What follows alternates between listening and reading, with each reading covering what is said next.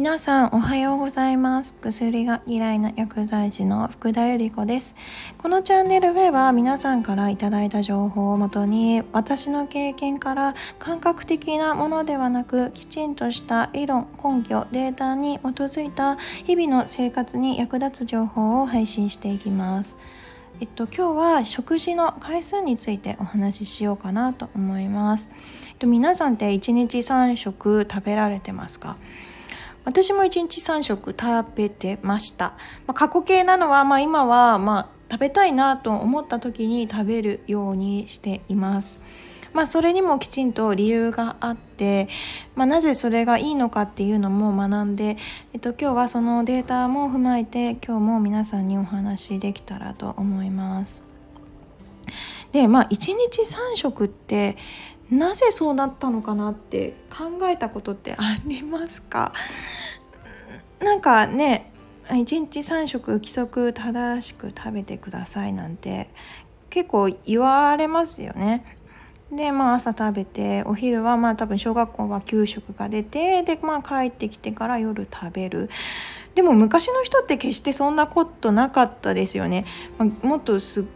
ごいもっと昔になって原始人とかなったらまあいつも食事にありつけるわけではなくて食べ物が取れたら食べるみたいな生活をしてたわけなんですけれど、まあ、今気づけばね好きな時にね好きなだけ食べ物を書いて食べれるような時代になりましたよね。なんでまあやっぱりちょっと現代人は飽食食べ過ぎちゃってる傾向にあるかなと思います。で生活習慣病っていう疾患もあの昔は成人病と言われてました。加齢によってなるから、まあ、成人病って言われてたんですけれど、まあ、1980年代から若者でも発症するようになりました。それから名前が成人病ではなく生活習慣病っていう形になりましたね。コロナなんてからすごくあの CM だったり広告がバンバン出たのは、ウーバーイーツとかボルトとか、まあ、出前館とか、まあ、デリバリーサービス、まあ、食べ物ってなくはないものだけれど、まあ、どうしてもこう便利なものがあると人って頼ってしまってで、まあ、結構こういうのを利用された方も多いんじゃないでしょうか。なんでねまあ食べ物ってもうねどこ行っても日本だったらどこでも買えちゃう。でやっぱり食べ過ぎてしまってでやっぱりダイエットでいろんなダイエットが流行ったり、まあ、コロナ禍でやはり半数以上の人が太ってしまったっていうのはあります。まあ、動かなくて、まあ、そういうのを利用してで食べ過ぎてしまってで太ってしまったで生活習慣病が増えてしまったっていうのはあります。多分コロナの前と後で、まあ、在宅勤務が増えた方だとしたら、まあ、動かなくなっちゃったけど食べる量が増えたら、まあ、それは太りますよね。どう考えても。なんでまああのやっぱり食べ物コントロールするっていうのはやっぱり難しいもの、まあ、簡単にこう幸せでハッピーな気分になれるのであの食べ物って本当に手軽に通れちゃう一番快楽が簡単にできるものになります。ストレス発散でねやっぱり食べ物に頼っちゃうっていうのもそういった理由からだったりします。まあ、私は別にこういうシステムはあの使用はしなかったんですけれど、まあ、代わりにお家でいろいろ作るように、えー、しました。でまあ休みの日に、まあ、作ったものを冷凍してで、まあ、それを会社に持ってったりするっていう生活を逆にあの知ってましたそうじゃない人ももしかしたらいてそういった方はやっぱり体重増えちゃったりっていうお悩みがあったかもしれません。でまあ私が1日3食にまあこう疑問を持ち始めたのが、まあ、あの小食の方がいいいいというまあ、それもデータとか、まあ、過去の、まあ、こういった人がいたよというお話だったりそういった本を読んでからになります、まあ、特に印象的だったのは「書き食えば鐘が鳴るなり法隆寺」の正岡漆器日本人なら多分知ってる人がほとんどだと思うんですけどこの方35歳で亡くなられてます。でまあすごい若く才能があって若くて、まあ、なぜ亡くなってしまったんだろうっていうとあの食欲がすごかったみたいです。えっと、病に倒れてももう食べ物の量が尋常じゃなくで特にあの果物柿食えばっていうんで柿とかも果物がもう本当に大好きで果物にはやはり多くの糖質が含まれてますで、えっと、彼は横になって動けない状態でも異常なくらい食べてたと言われています。なんでまあ糖質過多で、まあ、糖質中毒だったんでしょうね。でまあ糖質っていうのはかなり依存性があります。糖質は砂糖とか、まあ、小麦製品だったり、あ、皆さんがやめられないラーメンとか、まあえー、たこ焼きだったりお好み焼きだったり、まあ、ご飯だったり、そういったものが全て糖質になるんですけれど、まあ、果物も多く糖質が含まれててで、まあ、糖質ってやっぱり食べ始めると止まらないしもっと食べたい食べたいっていうのがありますよね、まあ、その時に、えっと、ホルモンであるドーパミンとかが出てるんですけれど、ま、それでどんどん依存していく感じです。消化式もま典型的なそういった症状だったんでしょう。それによってまあ早く亡くなってしまいます。食べ過ぎによって残念ながら35歳という若さで亡くなります。ちなみにもうすごく正岡式にだけは食べ物を妹と母親は与え続けてたそうです。ですごくいい食べ物を、まあ、かなりの金額を払って与えてたので、まあ、自分たちはやっぱりそれだけのものは食べれず、まあ、一汁一菜の生活を送っていたそうです。結果、まあ、この2人は長寿を全うしたっていう記録があります。でまあ日本の食品って結構成分見るとちょっとだいぶやばいものが 多いなんてあの今までも結構言ってきましたけれどまあ、やばいものが結構多いんですよ。大手スーパー行っても。で私もやっぱり買える場所は大手スーパーじゃないところで今は買っています。まあ、なぜかっていうと、まあ、皆さんでも多分その有名スーパーの有名な大手の企業さんの商品であれば多分安心だろうと思って買ってらっしゃるとは思うんですけれどあの決してそんなことはないっていうのは今日お伝えしたい大切な部分かなと思います。で、まあ、大手スーパーで売られてるものって大手メーカーさんのもの皆さんが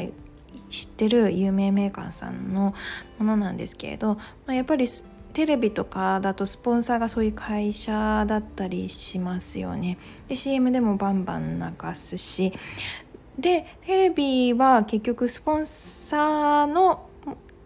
がによってこう操作されてるというか裏でやってるのであの真実をこう話せないっていうのは、まあ、そのスポンサーの影響が多くあ関係していたりします。で大きな会社っていうのはやっぱり効率重視でまあ体にいいとされる方法で作ったものではない原材料もそうですね。あの効率的でまあ今いろんなものが値上がりしてる中でなるべく値上げしないようなものであんまり体に良くないもので作られてたりします。なのでまあ本当にこれを知ってる人は知ってるんですけど、まあ、知らない人は知らない、まあ、私も現に知りませんでしたけど、まあ、知ってからはやっぱりあまりあの大手メーカーのものは、まあ、見見るんですけれどねやっぱりあのー、いいものではないなと思ってます。思ってるしまあ現にそうですね。なんで私はあんまあのほとんど買ってません、まあ、買うことないですね。残念ながら。昔は多分いいものを作ってらっしゃったとは思うんですよただまあなんかこれだけ効率重視の世の中になってしまって企業もいろいろ利益を出さなきゃいけないで特に日本人はお金にシビアだからあのその辺りを考慮して企業も利益を出す少しでも利益を出すためにまあわからないところでこうちょっとずつ変えてたりします。で結果まあ知らず知らずのうちにちょこっとずつ変えられてた体に悪いものによって、まあ、体調不良の原因だったりアレルギーの疾患だったり免疫系の異常だったりっていうのが出てきてますね。アレルギー患者数もあのすごく増えてますしいろんな免疫系の病気増えてきてるのは、まあ、こういった食品が原因じゃないかとまあ言われています。あのリーキーガット症候群とかこの辺も免疫に機能に関連する、まあ、原因不明の胃腸の疾患なんですけれど